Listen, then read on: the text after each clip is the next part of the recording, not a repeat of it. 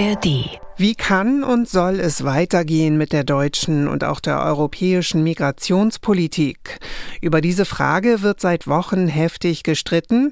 Wieder einmal muss man sagen, denn das Thema beschäftigt die Politik in der Europäischen Union und darüber hinaus seit Jahren.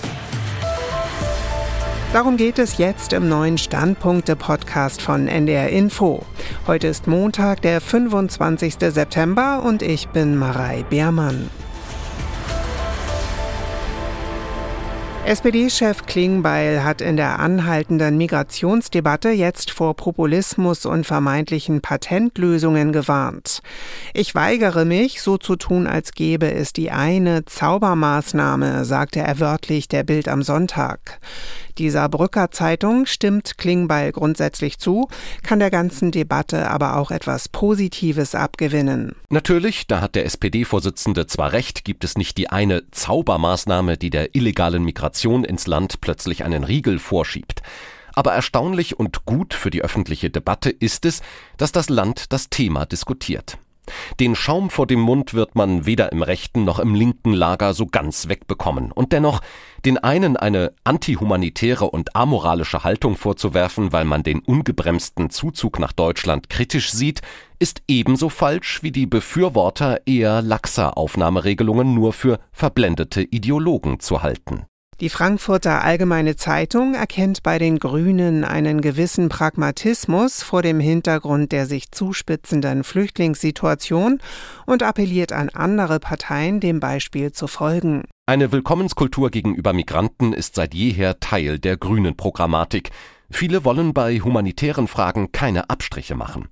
Doch die Partei ist durchaus fähig, über ihren Schatten zu springen ohne Abstriche setzen sich die Grünen für die Unterstützung der Ukraine mit Waffen ein. In Nordrhein-Westfalen haben sie einem Braunkohlekompromiss zugestimmt. Nun ist es Zeit für Realpolitik in Migrationsfragen. Die zaghafte Häutung der Grünen nimmt die anderen Parteien in Mithaftung, auch für sie ist es an der Zeit, verbal abzurüsten und Sachpolitik zu machen. Ganz anders sieht es der Münchner Merkur und beleuchtet den neuesten Vorwurf in der Ampelkoalition. Die FDP hatte die Grünen als Sicherheitsrisiko in der Migrationspolitik bezeichnet. Völlig zu Recht, meint die Zeitung.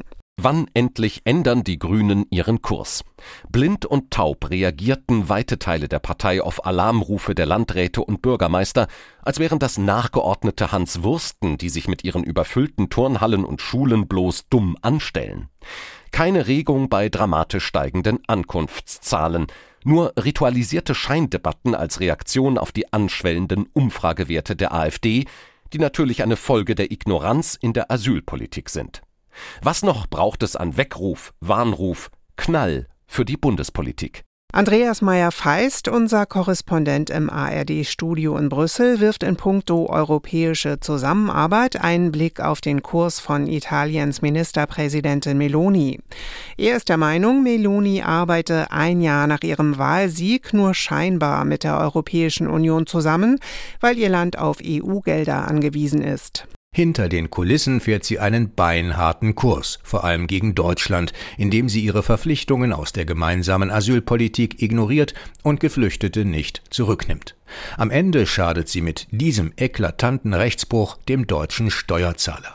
Giorgia Meloni beruhigt die EU mit Worten, aber sie handelt gegen die EU und gegen Deutschland. Wenn Giorgia Meloni ihre Grenzen austestet, dann sollte die Bundesregierung zeigen, dass jetzt Schluss ist. EU-Vereinbarungen brechen, aber gleichzeitig viel EU-Geld nehmen, das geht nicht. Meint unser Brüssel-Korrespondent Andreas Meyer-Feist.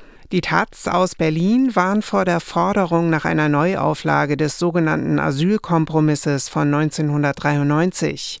Der habe das im Grundgesetz verankerte Asylrecht massiv ausgehöhlt. Abschottung und Entrechtung führen nicht zu signifikant sinkenden Zahlen Geflüchteter, für unsere Demokratie aber sind sie eine enorme Gefahr.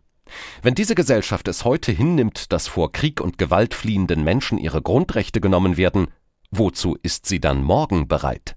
Drei Zimmer, Badewanne, Balkon. Wer in Deutschland eine Wohnung sucht, muss oft viele solcher Anzeigen lesen, bevor er etwas Passendes findet. Jahrelang hat die Politik versäumt, für ausreichend bezahlbaren Wohnraum zu sorgen. 400.000 Wohnungen sollen nach den Vorstellungen der Koalition pro Jahr gebaut werden, um der Wohnungskrise im Land zu begegnen. Knapp 300.000 waren es im vergangenen Jahr. In diesem Jahr dürften es noch weniger werden. Bundeskanzler Scholz trifft sich deswegen heute im Kanzleramt mit Vertreterinnen und Vertretern der Wohnungsbaubranche. Dabei soll über konkrete Maßnahmen gesprochen werden, um die aktuell schwierige Lage der Branche perspektivisch zu verbessern. Die Märkische Oder-Zeitung aus Frankfurt an der Oder plädiert für eine lösungsorientierte Zusammenarbeit aller Beteiligten. Damit zumindest ein paar positive Signale vom Gipfel ausgehen, packt Bauministerin Geiwitz Ideen im Akkord aus. Doch reicht das aus? Das Urteil der Bau- und Wohnungswirtschaft ist gnadenlos. Nein, tut es nicht. Doch ein Gegeneinander führt zu nichts. Besser wäre es, alle Kräfte zu bündeln. Dazu gehört nicht nur, dass die Bundesregierung einen vernünftigen regulatorischen Rahmen schafft, sondern dass die Bundesregierung tief in die Staatskasse greift. Wem der Ernst der Lage nicht klar ist, sollte versuchen, mit geringem Eigenkapital einen Kredit zu bekommen, sein Haus zu sanieren oder eine Wohnung in einer Großstadt zu finden. Das ist schier unmöglich und sollte den Regierenden die Schamesröte ins Gesicht treiben. Das Hamburger Abendblatt schaut auf die Ursachen der Krise.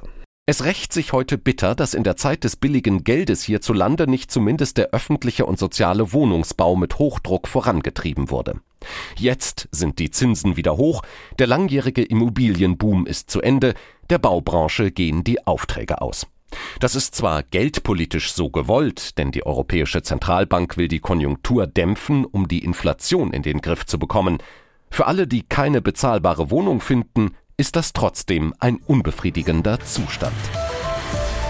Und das waren die NDR Info Standpunkte für heute. Den nächsten Podcast mit Meinungen aus den Medien zu einem neuen Thema gibt es morgen früh wieder. Ihr findet ihn zum Beispiel in der ARD Audiothek und könnt den Podcast auch abonnieren. Bis bald, ich wünsche euch einen schönen Tag. Ein Podcast von NDR Info.